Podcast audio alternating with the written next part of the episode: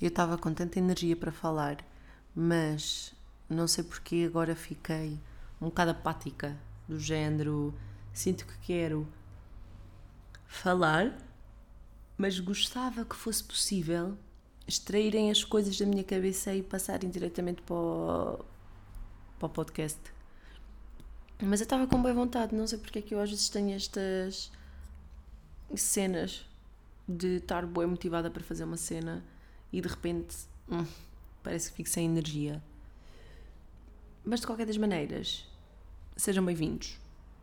Cá estamos, cá nos encontramos mais uma vez, mais uma terça-feira de outubro, pouco frio, sem chá quente ou sopa ou mantas. Quer dizer, eu esta na semana que passou já tive algum frio e já pensei em mudar de pijama para aquele pijama meio termo, sabem? Eu sou uma pessoa de pijamas, então gosto de, de acompanhar a mudança do tempo com a mudança do pijama. Mas, como o tempo não muda, eu continuo com calça e t-shirt. Which sucks.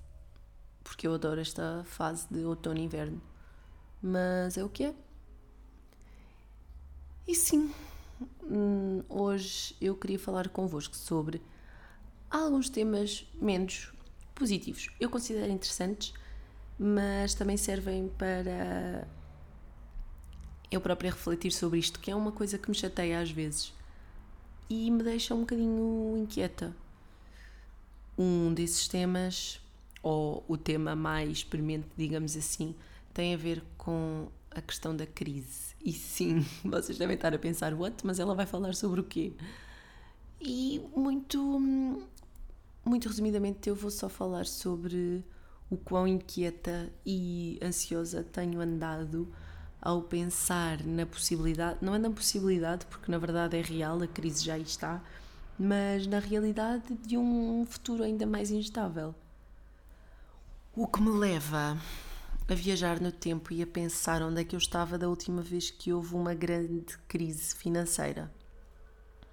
Estávamos em 2008, eu estava em Ceia, em Sameice, numa pequena aldeia. O ambiente era controlado, eu era dependente, ou seja, não tinha uma vida independente, nem tinha bem noção ainda, nem maturidade suficiente para perceber eh, a complexidade das coisas, das coisas e do que é que se passava. Mas eu tenho muitas imagens desse, dessa época. Não sei se vocês também, também o têm, mas são muito vívidos alguns momentos e sensações como aquela como aquela tensão no ar, a sensação de imprevisibilidade, eu conseguir perceber que os meus pais tinham alguns despiques e discussões em relação à gestão financeira, de como é que iriam fazer, um, um esforço cada vez maior da minha mãe para tentar controlar as despesas em casa e de cortar no que fosse necessário e do que até nós pudéssemos querer, mas não fosse possível. Uh, e isso na altura eu tinha dificuldades em perceber, apesar de tentar compreender a situação. Mas de facto eu, eu acho que era um bocadinho imatura e não tinha bem noção das, das coisas. No fundo eu só queria aproveitar e tipo, só queria desfrutar do meu tempo e focar-me nos estudos, mas não me preocupava nem me sentia inquieta com o facto de do mundo estar a passar uma das maiores crises financeiras uh, dos últimos tempos. Claro que como em todas as crises, 2008 foi só o primeiro ano, mas o pico terá sido em 2011. E há uma teoria, ou há quem diga, não sei se isto é mesmo oficial, mas há quem diga que muitas coisas na nossa vida são cíclicas e, tal como na moda, eh, também se fala num ciclo, muitas vezes de 10 anos, que hoje em dia tem sido encurtado muito, gra muito graças à tecnologia, ao avanço da tecnologia, à rapidez de distribuição, à criação de indústrias cada vez mais eficientes de fast fashion, à, à criação de estruturas online que permitem a venda em massa de produtos e todos estes elementos e fatores acabaram por eh, reestruturar e encurtar o ciclo da moda. Hoje nós temos modas de de tempos a tempos, mas esse tempo acabou, acaba por ser muito mais curto do que era no passado. Hoje nós já estamos a voltar aos anos 2000 ao Y2K e e é tudo muito rápido. Além de que a criação de micro tendências faz com que este processo ainda seja mais acelerado. Hoje a tendência são botas altas e daqui a uma semana já vão ser eh, coletes outra vez. E daqui a uma semana, vá, daqui a uma semana não, mas vocês entendem, daqui a um mês vamos voltar a ter eh, outra, outra micro tendência, porque o paradigma assim, assim fez com que a indústria da moda também se fosse readaptando e reajustando. Mas, tal como acontece com a indústria da moda, com a, com a política e com o mundo, com a evolução da, da estrutura financeira, o mesmo também vai acontecendo. Apesar de os períodos não serem encurtados, mantém-se a tal distância dos 10, 12 anos, sensivelmente. Penso que seja esse o período. E diz que isso também é cíclico, ou seja, a, a, a partir da, do ano em que a crise começa, depois vamos ter mais 10, 12 anos de estabilidade até que uma nova crise se abata sobre a sociedade. E ao fazermos as contas, a crise começou em 2008, portanto, 2008 apanhou, um, teve o seu pico em 2011, passados os tais 10, 10 a 11 ou 12 anos, onde é que nós estaríamos ao olhar para 2008? Em 2021, 2022, que é onde nos encontramos atualmente. Portanto, esta questão cíclica também nos ajuda a tentar situar no tempo e perceber com o passado como é que as coisas se podem encaminhar, mas isso não me descansa, isso só me deixa ainda um bocadinho mais nervosa, porque. E há quem, há quem diga até que, esta, que estes 10 ou 12 anos são estruturados ou, ou, ou a forma como se procedem é nós termos uma fase de expansão uma segunda fase em que há a crise, uma terceira a recessão e uma quarta a recuperação. E portanto, nós temos sempre estes ciclos.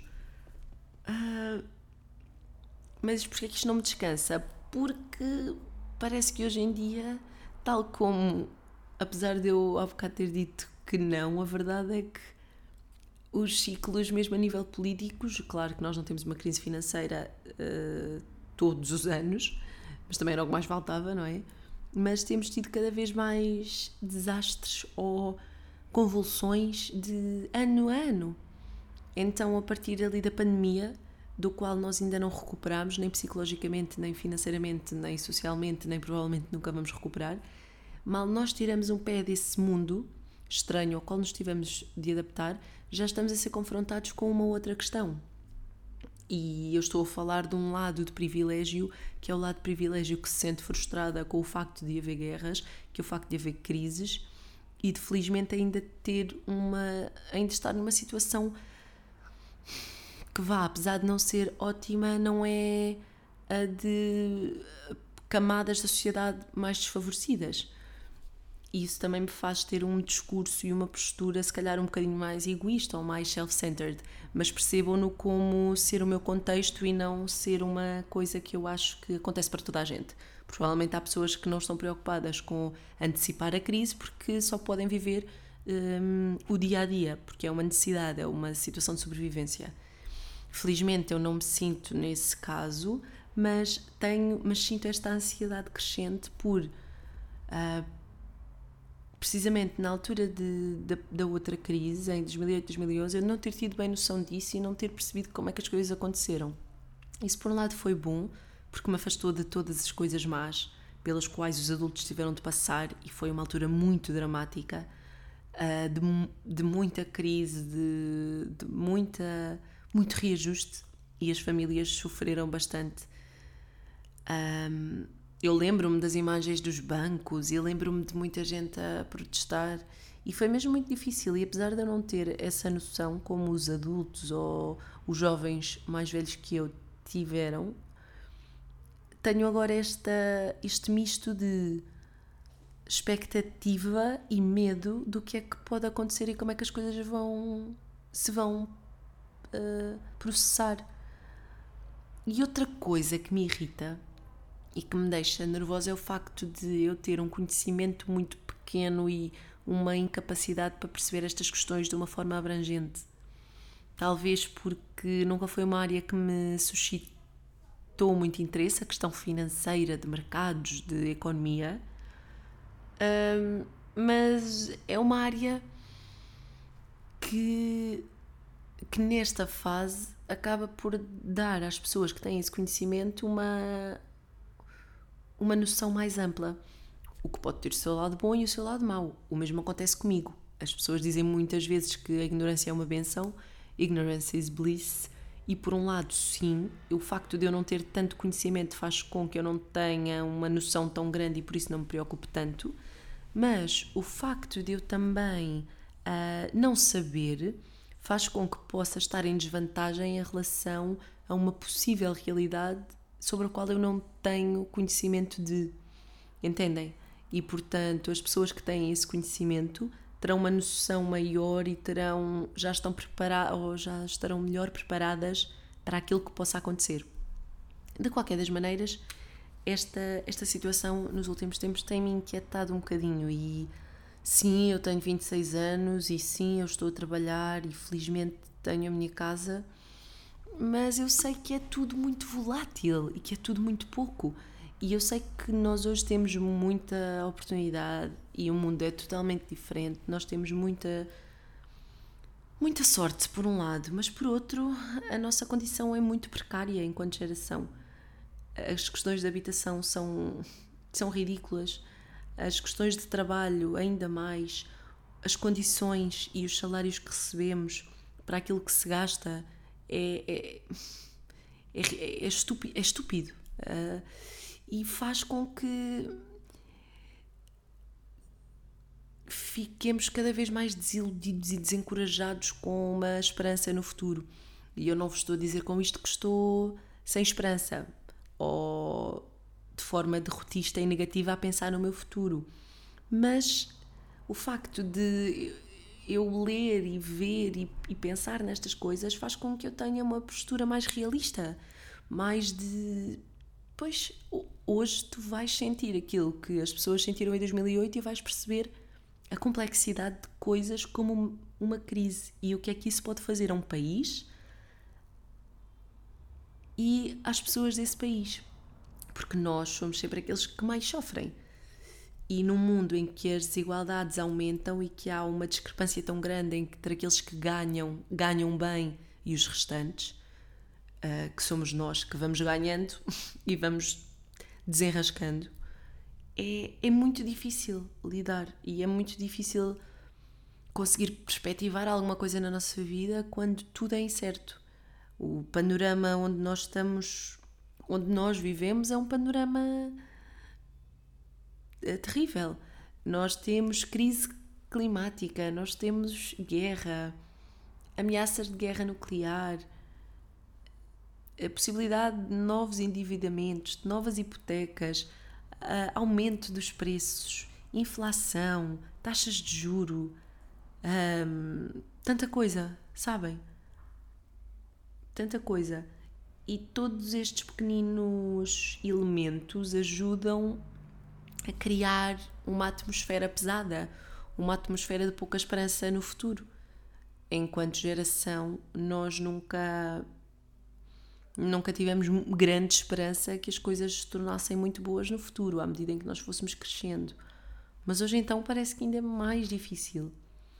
E depois da pandemia, todas estas questões vieram de cima e tornaram-se mais reais, desde o aumento de preços, desde as relações sociais que foram de facto de, deterioradas pela, pelo confinamento, até às questões de saúde que nós vemos o nosso sistema em, em colapso e, e invariavelmente esse colapso há de levar a outras consequências e nós vamos ser essas pessoas que vão sofrer. Portanto, eu quando penso nisto, fico sempre ansiosa. E eu tenho pensado mais frequentemente nisto porque está em todo lado nas notícias, uh, na internet, nos artigos que vou lendo, que vão falando de uma maneira até hum, imparcial, mas concluindo sempre que o futuro não será risonho e que o pior ainda estará para vir, tal como nós ouvíamos da pandemia. é uma questão complexa e é algo que me deixa que me deixa cansada. E mais uma vez uh, reforço que este é o meu contexto e há muitas pessoas que não têm tempo para ficar cansadas com isto porque simplesmente têm mais problemas do que aqueles que eu tenho. Mas sendo eu uma pessoa com 23 anos, eu também sinto que tenho alguns problemas e é fixe estar a falar com vocês. Um, não sei se vocês também sentem isto, mas eu sinto. Sinto esse, esse essa esperança a tornar-se cada vez mais pequenina, a sentir que os, nosso, que os nossos futuros vão, vão estar cada vez mais em, em suspenso, que vamos estar sempre dependentes de mil e uma variáveis para poder ter para poder fazer aquilo que nos faz feliz ou tentar explorar, porque e isso ainda é mais frustrante, porque nós hoje temos tantas oportunidades e tantas possibilidades e ao mesmo tempo não temos capacidade para desfrutar dessas mesmas oportunidades e experiências. E isso é muito frustrante.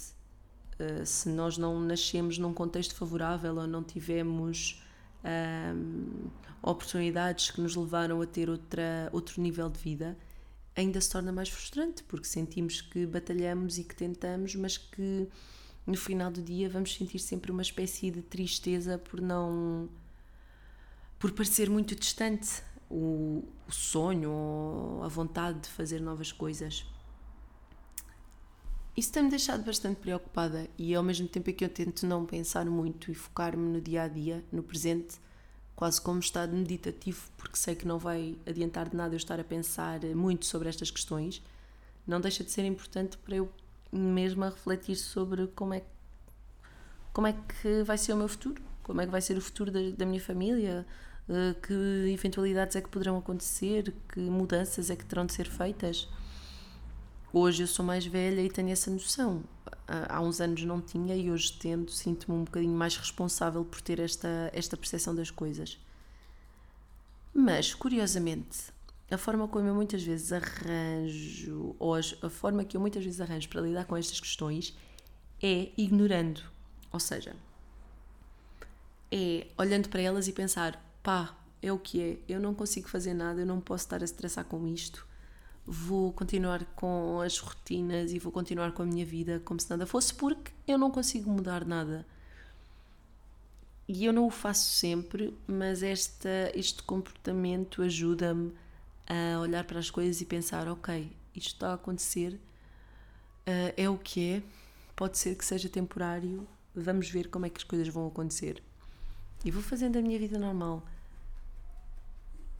E hum, de, um, de uma outra perspectiva e pensando que eu tenho 26 anos, eu enquadro, eu sinto que me enquadro mais enquanto geração na geração Z, que começou a partir de 96, creio eu, do que propriamente com a geração de millennials. Porquê? Porque, tendo eu nascido em 95, eu apanhei o final dos millennials e comecei uh, no início da geração Z. Portanto, sim, eu, eu identifico mais com esta geração e por isso mesmo achei interessante um artigo que li há uns dias que falava justamente sobre esta propensão para a geração Z, a atual geração, pender gradualmente para um estado e para um comportamento uh, nihilista. Um, e se quiserem, eu posso vos dar só um pequeno, uma pequena definição via primeira para ser mais clara. O, nihil, o nihilismo é uma doutrina que, aliás, vem do, do latim nihil, que significa nada. E significa uma redução a nada, é a negação de todo o princípio religioso, político e social. E neste artigo que eu li e que achei muito interessante, eles explicam como é que a geração Z hoje tenta hum, lidar com a incerteza do mundo numa optando por este comportamento, porque é uma espécie de coping mechanism, de mecanismo de que os ajuda ou que nos ajuda neste caso a digerir o que se passa com o mundo. No fundo, ser nihilista é ter uma postura de não há é não valorizar o sentido ou o propósito da existência porque ele não existe. Nós existimos meramente sem sentido. Um, é uma doutrina do vazio. em que não há uma entidade superior, ao passo que no passado nós tínhamos hum, doutrinas onde a religião podia hum, estar acima e muitas vezes era a religião que muitas pessoas se, hum, se apegavam ou na qual se refugiavam para passar por momentos mais turbulentos. Hoje esta geração olha num sentido contrário, ou seja, não há nada no qual tu te possas apoiar, não há estrutura nenhuma no qual tu te possas apoiar a não ser uh, aceitar que nada tem grande propósito, que tudo é temporário e que a nossa vida é assim. E essa, essa noção de vazio e de nada, Jota, estás a respirar para o microfone, eu acho que as pessoas te vão ouvir. Hum? É o Jota, desculpem. Esta noção de nada faz com que as pessoas olhem para o futuro de uma forma não tão negativa. Porquê? Porque se, não, se, se pensam desta maneira, então as expectativas não vão ser tão grandes e se as expectativas não forem tão grandes, a realidade nunca vai ser tão. nunca vai ser hum, pior do que aquilo que se está à espera, porque aquilo que se está à espera é nada. E claro que isto não é de uma forma tão literal, não é? Uh, no artigo eles também falam sobre isso e dizem que pode ser um, euforicamente libertador, mas também pode ter o seu lado de prisão e de condicionamento social.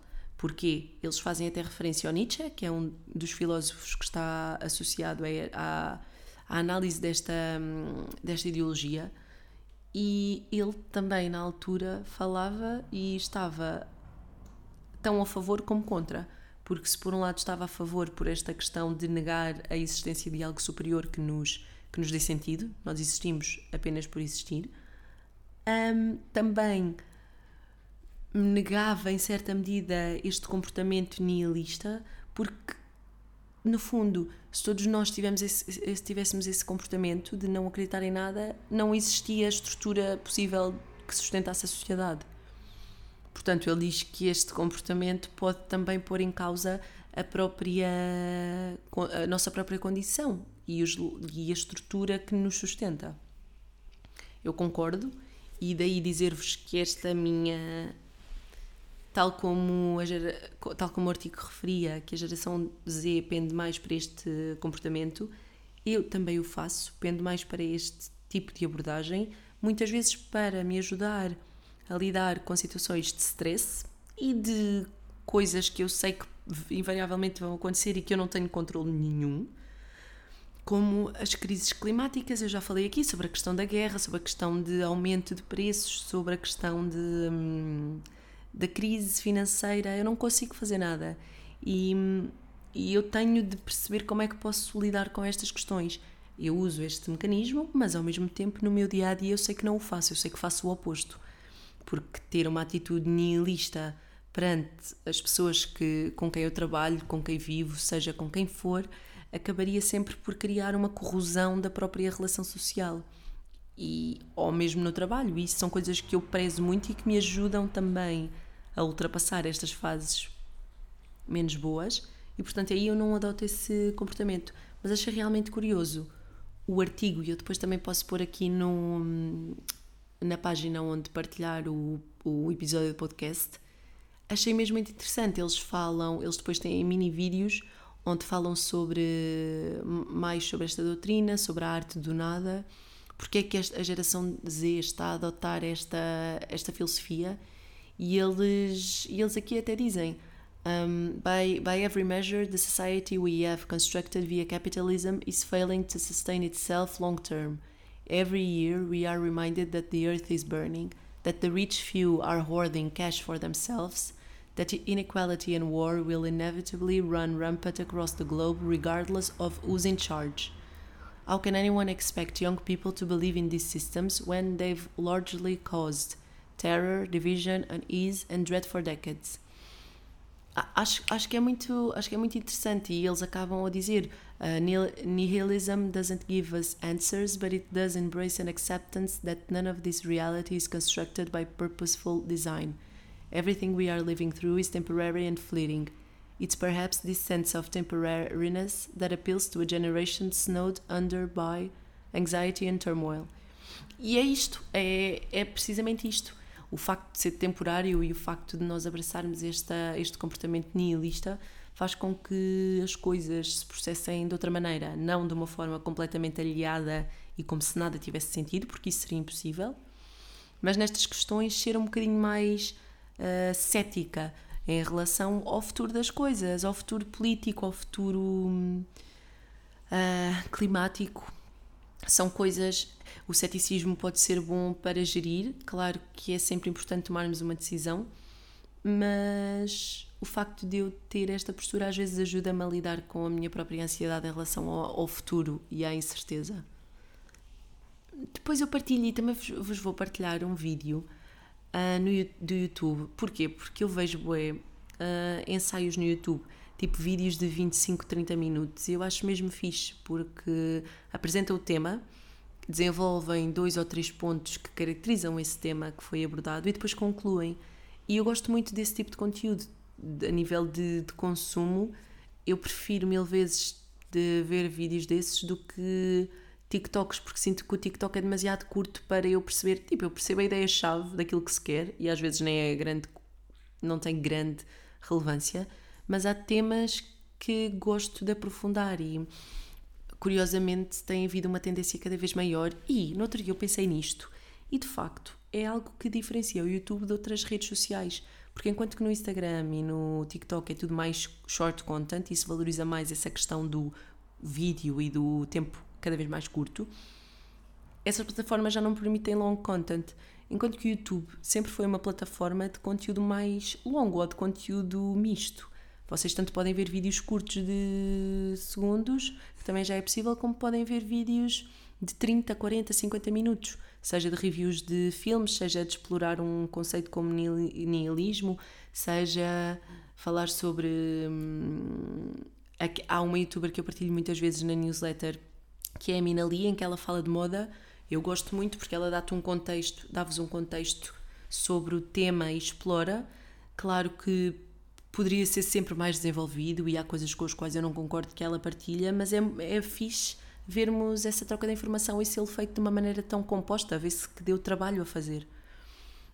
E isto, isto tudo para vos dizer o quê? Que vou partilhar também o vídeo nesta, nesta página quando lançar o episódio que fala sobre meta-ironia, uh, absurdo e nihilismo, que é de uma youtuber que eu também costumo seguir e ela fala sobre o tipo de humor da geração Z, que é um tipo de humor muito diferente do humor da, de, dos millennials e que se caracteriza por fases-chave e que também vai ao, ao encontro desta questão de incerteza e de insegurança no mundo.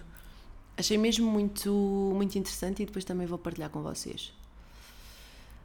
E sim, hoje os temas são um bocadinho mais negros, mas acho que é fixe partilhar convosco estas, estas coisas que eu também sinto que fazem parte da nossa vida, porque às vezes é muito difícil nós falarmos disto, ou porque são assuntos menos positivos e nós tendencialmente preferimos fugir de coisas menos boas e falar só daquilo que é bom e positivo e dizer que estamos bem quando na realidade estamos ansiosos porque o mundo está em colapso.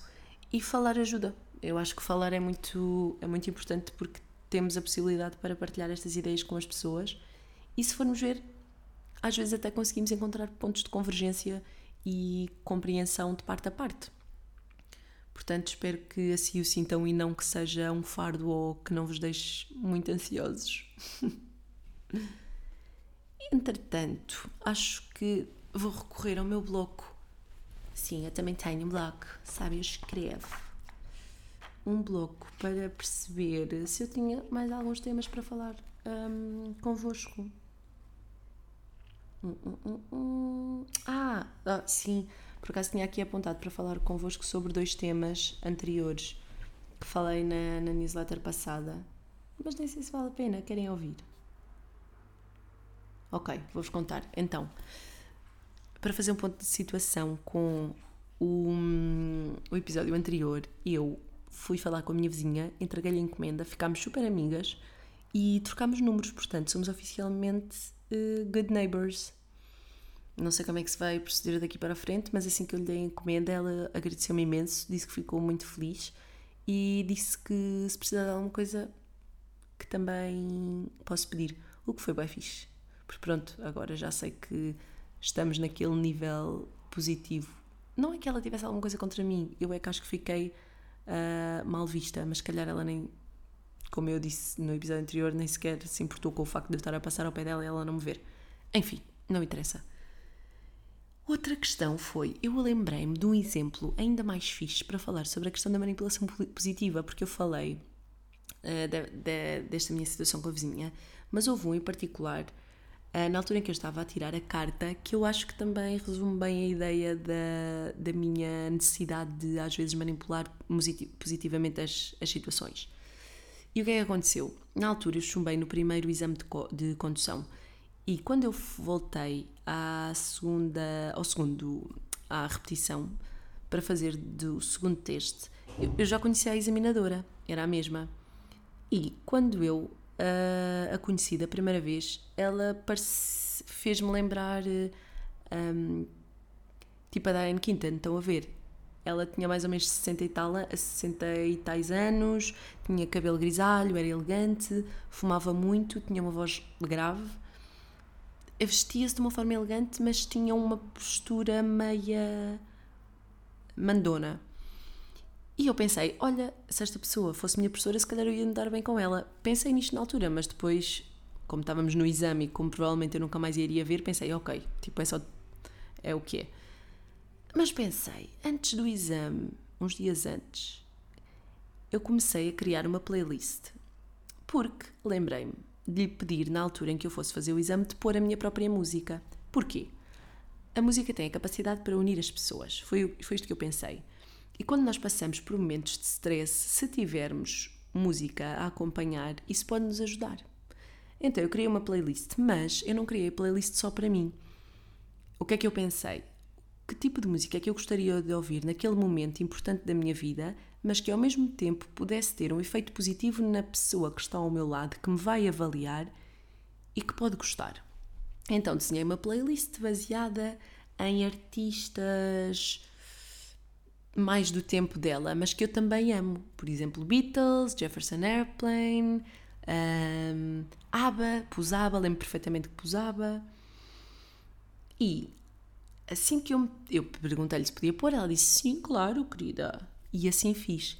Mas assim que eu pus a música e comecei o exame, eu senti que o ambiente mudou.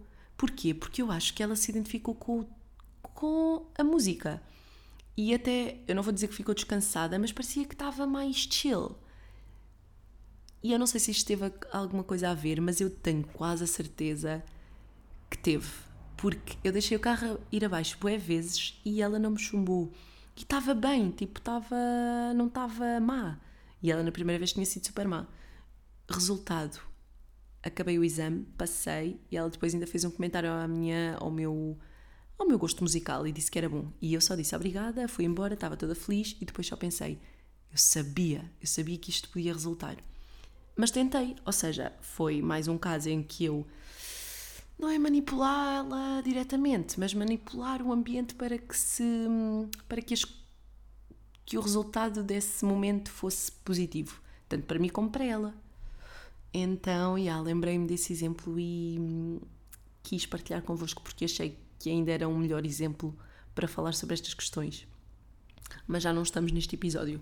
Para quem não viu o episódio anterior e só está a ouvir agora, podem ouvir o episódio anterior que fala sobre esta minha necessidade ou característica de antecipar eh, coisas e planear conversas e manipular positivamente pessoas para chegar a bons resultados. Finalmente, e antes de ir embora, quero só uh, dizer-vos que fiz uma asneira gigante, que eu na verdade sabia que ia dar em asneira, mas fiz na mesma. Não sei se vocês também fazem isso. Hoje eu decidi fazer um cheesecake. E o cheesecake é a minha sobremesa. Ou seja, eu tenho uma sobremesa de assinatura e é o cheesecake. Fica sempre bem. Eu posso fazer de mil e uma maneiras, seguindo aqueles ingredientes, e resulta sempre. Fica sempre saboroso. E eu pensei, vou fazer. Comprei os ingredientes, cheguei a casa, comecei a tratar da primeira fase do processo. E o que é que aconteceu? Há uma fase em que eu tenho de raspar limas antes de as espremer. Isso que é que é de lima. Não é de frutos vermelhos, é de lima. E daí eu ter de raspar as limas para ficar com a casca antes de as espremer. Só que eu não sei como é que tinha feito nas últimas vezes, mas eu não sei como é que raspei as limas. E então fui usar um ralador de legumes. Estão a ver aquele com que se corta cenoura ou courgette. Pronto. Só que normalmente esses legumes são verticais. Eu fui tentar fazer isso com uma lima, que é pequena e redonda. Resultado: assim que eu estava a tentar raspar a lima, uh, eu senti aquilo deslizar e quase que me ia cortando. E pensei, ok, eu já sabia que havia uma forte possibilidade de eu me aleijar, mas está tudo controlado. E continuei, mas eu já sabia que podia haver esse. Que isso podia acontecer, que eu me podia cortar. Mas pensei, não, está tudo controlado. Continuo, cheguei até à quarta lima. A sorte é que aquilo são cinco limas, limas na receita e eu fiz até à quarta. Na quarta lima, uh, aquilo foge-me da mão e pá, uh, o ralador, em vez de ralar a lima, ralou um bocadinho da minha unha e da parte que está por baixo da unha, ou seja, isto saltou. Não tudo, tipo, e não saltou completamente, mas tipo, saiu do dedo. Uh, eu estou a pensar nisto, estou a pensar nisto e estou tipo com nojo. Eu sei que, epá, espero que vocês tenham estômago para estas coisas, mas foi horrível. Eu fiquei tipo em choque. Sabem quando vocês se aleijam e ficam a olhar do género: Oh meu Deus, o que é que aconteceu? Aleijei-me agora. Demorei um bocado a processar. Pronto, e depois fui fazer o curativo, pus água oxigenada, depois pus tipo um penso. Mas como eu estava a sentir que aquilo estava tipo, não é solto, mas estranho, fui pôr mais um penso. E a cena é que eu sabia que havia probabilidade de me aleijar. E eu imaginei a situação Tipo, do género, aqueles pensamentos intrusivos. Uh, ah, estou a ralar a lima. Ah, imagina se isto passa para o dedo. Ih, ralava-me o dedo. E aconteceu. E então agora estou a gravar este podcast e a olhar para o meu dedo uh, com uma semi-unha e com dois pensos à volta. E agora não sei como é que isto vai ficar. Mas, quando eu olho para feridas, eu olho para elas com marca de guerra e tento incorporar nestas feridas quase um ato heroico do género. Ganda ferida, Marta. És mesmo forte. Eu não sei se vocês fazem isto, mas eu faço. Tipo, olho para uma ferida e se estiver tipo a sangrar ou se estiver com ganda cicatriz, penso: fogo. Já tens aqui ganda marca de guerra. Se alguém te perguntar, podes inventar uma bela história. Sei lá, entretém-me. Coisas que uma rapariga de 26 anos faz porque na verdade não tem 26 anos e tem 12. Espero que vocês tenham mais cuidado que eu na cozinha, porque apesar de eu ser muito cuidadosa e, cuidadosa e metódica na limpeza, tipo, eu gosto de estar a cozinhar e limpar ao mesmo tempo, eu sinto que sou super atabalhoada e é por isso que estas asneiras acontecem, porque eu sou super rápida, eu quero ser rápida a fazer tudo e agora sinto que estou a ser rápida a falar. E muitas vezes as pessoas dizem: Marta, calma, faz as coisas como deve ser. Não há frase que eu ouça mais quando estou a fazer coisas ao pé de pessoas do que Marta, faz as coisas como deve ser. Por isso é que muitas vezes eu, eu adoro cozinhar sozinha. E perguntam-me, queres ajuda? E eu, não. Eu desenrasco-me. Porquê? Porque eu faço as cenas à, minha maneira. Mais ou menos atabalhoada. E claro que quando, quando eu faço as coisas de forma atabalhoada, acontecem cortes, queimo-me, porque às vezes pego nas coisas e sou tipo atabalhoada. Hum, pronto. Essas, essas coisas. Portanto, se quiserem evitar cortes, sejam menos atabalhoados como eu. Aliás, exato. Sim, sejam menos atabalhoados do que eu, era o que eu queria dizer. E se quiserem a receita do cheesecake, podem. Ah, quer dizer, eu já partilhei numa newsletter, alguns aí, no passado. Mas posso também partilhar o resultado final quando o fizer, porque sim, este é o problema. Eu, como depois tive o corte, pensei, epá, preciso de repousar este corte foi gigante. Preciso de pausar uns minutos esta minha atividade. E pronto, pousei até meter a, a forma no frigorífico, que é o primeiro passo, é fazer a forma com bolachas ou chicos, eu fiz com bolachas digestivas. E ainda não fiz o resto. Mas tenho o suco de limas e as raspas. Acho que vou fazer isso agora. Desejem-me sorte. Espero não, não ficar sem um dedo. E é isto, meus amigos. Espero que tenham gostado deste episódio.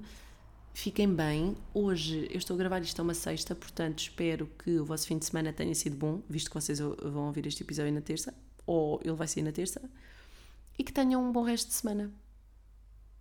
Fiquem bem.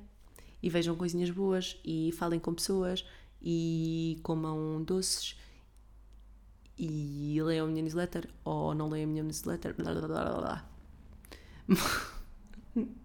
Desisto, vou fazer um cheesecake. Vou acabar de fazer meu cheesecake, tá bem? Tá bem?